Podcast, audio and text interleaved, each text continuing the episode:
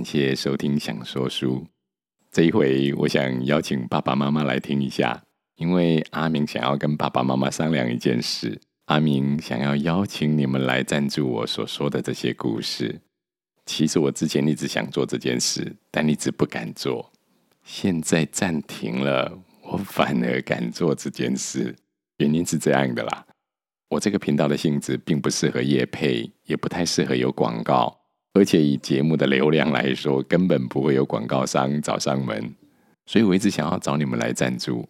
可是，一旦有人赞助了，我觉得我就有责任啊，要持续而稳定的产出作品。然而，这个频道的听众始终有限呐、所以我可以估计到，就算有赞助，收入也不会很多的。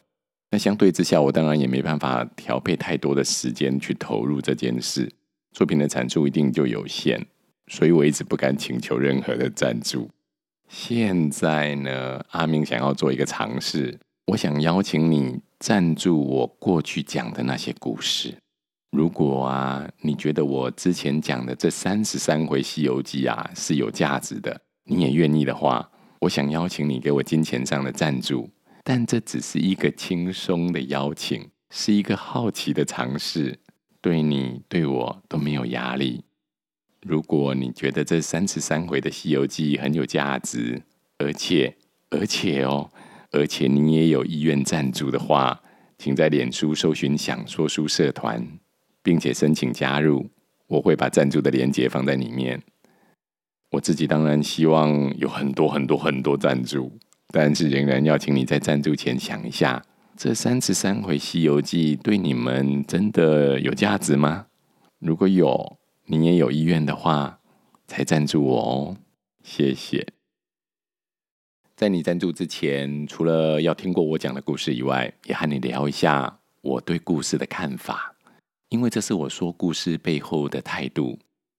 阿明最开始认真读《西游记》的时候啊，是为了讲给自己的儿女听。但在那之前，我就讲过非常多的绘本给孩子听。绘本实在是爸妈和小小孩之间啊最有共鸣的玩具。其他的游戏啊，我大部分都只是陪着小孩玩，小孩是主角。但一个好的绘本对孩子跟我都非常愉快。现在绘本的借阅啊非常方便，每一个爸妈在养孩子的过程里啊，一定要好好享受这一段，把孩子抱在怀里。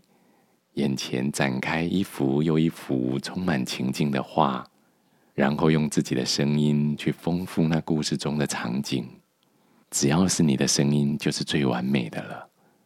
好绘本的文字就是用来念的，而不是默读的。亲自讲故事，就像在说你爱他一样。但如果你只是一直在说你爱他，小孩虽然会很甜蜜，可是我自己会有点腻。所以我一直觉得读绘本给孩子听，实在是现代人的亲子生活中最好玩的一种情感交流。好多的绘本啊，都值得一读再读。目前阿明主要进行的啊是《西游记》。那关于《西游记》的想法，我在第一回的开头有提过，你可以再回头听一下。故事对人们来说啊，常常是很好的媒介。透过故事可以带来知识，可以呈现丰富的历史，可以了解某些技能，可以懂得某个典故，可以深入某项道理，或是可以提供听众良好的生活态度跟习惯。但是阿明自己在带孩子的过程中，比较不会把刚刚的那些啊当做讲故事的重点。目前这个频道也是。阿明比较把重点放在故事的文学性，提到文学，应该比较能体会我讲故事的态度吧。文学就是那种没有什么用处的东西，了解历史很好，增广见闻很好，学习一种语言很好，丰富知识也很好，这些都可以跟文学相辅相成。但是文学不是为了教你成语。也不是为了教你诗词，文学也不是华丽的文字，文学比较像是一个邀请，透过文字、声音的铺陈，邀请你进入另一个不同的时空，让你有机会用自己的经验到不同的处境中去经历，去感动、去思索、去探寻自己所在意的价值，在想象的时空里扩展了你的感受跟体验。不过啊，我并不反对在故事当中有其他的目的。嗯，有一些故事是为了告诉你答案，有一些故事是为了让你提出更多的问题。这两种都很好。假如阿明很有才华，我也会想要为台湾的历史编写一些故事，让听众更认识自己所生长的土地。只是目前这个频道，我尽量是让故事回到故事本身。有一句话说，阅读最重要的就是爱上阅读。阿明希望每个来听故事的人都能爱上故事，能够陶醉在当中，能够享受到故事。好的，以上讲的这些就是我自己说故事背后的态度。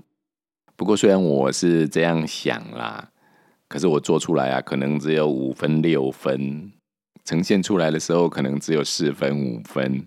等传达到听众的时候，有可能只剩下三分四分了。接下来我要提醒你一下我的缺点。第一个缺点是啊，我明明希望听众可以沉浸在故事当中，但常常还是会忍不住想要教人家什么东西的。举例来说，我会在那个故事讲完的时候，提提出一些问题。这些问题啊，其实都可能把那些沉醉其间的听众一下子拉回到理智上来，所以我都放在音乐之后啦。不想听的人呢，就可以不要听到，免得陶醉到一半，突然有个煞风景的人跑出来问东问西的。第二个缺点是啊，虽然我自己标榜文学与声音的陪伴，但其实啊，我讲故事的方式是不够文学的。嗯。我很喜欢林真美翻译的绘本。以前啊，在挑绘本的时候，只要是林真美翻译的，我都认为是品质保证，一定啊都会买或借来读给孩子听。在我当故事爸爸，跟着蔡淑英老师学习的那一段期间啊，我觉得林真美老师讲故事的方式最文学。他在讲故事的时候，乍听之下有一点点像是念稿子。我第一次听他讲是在窗户外面听，听了我就觉得哦 有点无聊，当时觉得啦，当时对我来说这不合我的胃口。但不过后后来接触的多了，我就发现他念故事的感情是有拉开一些距离的，这些距离就提供给听众一个空间，把文学的想象空间还给了听众。我有练习过一阵子，不过随着我讲故事的经验越来越多，我就越来越有自己的风格。啊、嗯，每一个人讲故事的风格就不同，我就比较投入一些，忍不住想要多加一点声光效果。这样，譬如我们举一个例子，像菩提祖师要叫孙悟空走的时候，在原文里写的是“你去吧，你走吧”。那你走吧，这要怎么讲呢？书本上就这么写了，你走吧。你可以生气的说，你可以不屑的说，你可以讨厌的说，你可以哀求的说，你可以哭泣的说，你可以害怕的说，你可以高兴的说，也可以为难的说，或是怜悯着说，你走吧。你走吧，你走吧，你走吧，你走吧，你走吧，你走吧，你走吧，你走吧，你你你走吧，你走吧。到底菩提祖师是怎么说的？就看每一个读者自己的想象，他会透过。故事的前面跟后面，透过这两个人的关系去想象菩提祖师到底是怎么说出“你走吧”。但是当阿明在说的时候，阿明就用阿明想象的方式说出了这三个字，于是就把那个想象的空间呢给掐住了。菩提祖师说那句话的时候，口气一定会像阿明讲的那样吗？不一定的嘛，对不对？每一个人都会有自己不同的理解跟想象。总之呢，事情很难面面俱到。如果你仍然有意愿赞助我的话，请在脸书搜寻“想说书社团”，我会把赞助的链接放上去。如果你有什么意见或建议的话，也欢迎在“想说书”的社团当中留言。最后，让我来念一首米瓦的小诗：“没有别人，有人可以教你波泼吗？有人可以教你加减乘除，有人可以告诉你怎么骑脚踏车，多练习就会。可是，没有别人能告诉你要喜欢什么。有人可以教你怎么买票乘车。”有人可以引导你读地图，找到旭海和瑞穗；天文学家陪你仰头看天，诉说星星的故事。可是，没有别人能告诉你去爱谁。阿婆可以教你怎么腌梅子，舅舅可以教你怎么抓青竹丝，妈妈可以教你在两顿饭中间能做些什么事。可是，没有别人能告诉你怎么去感受，因为你的感受是你的感受。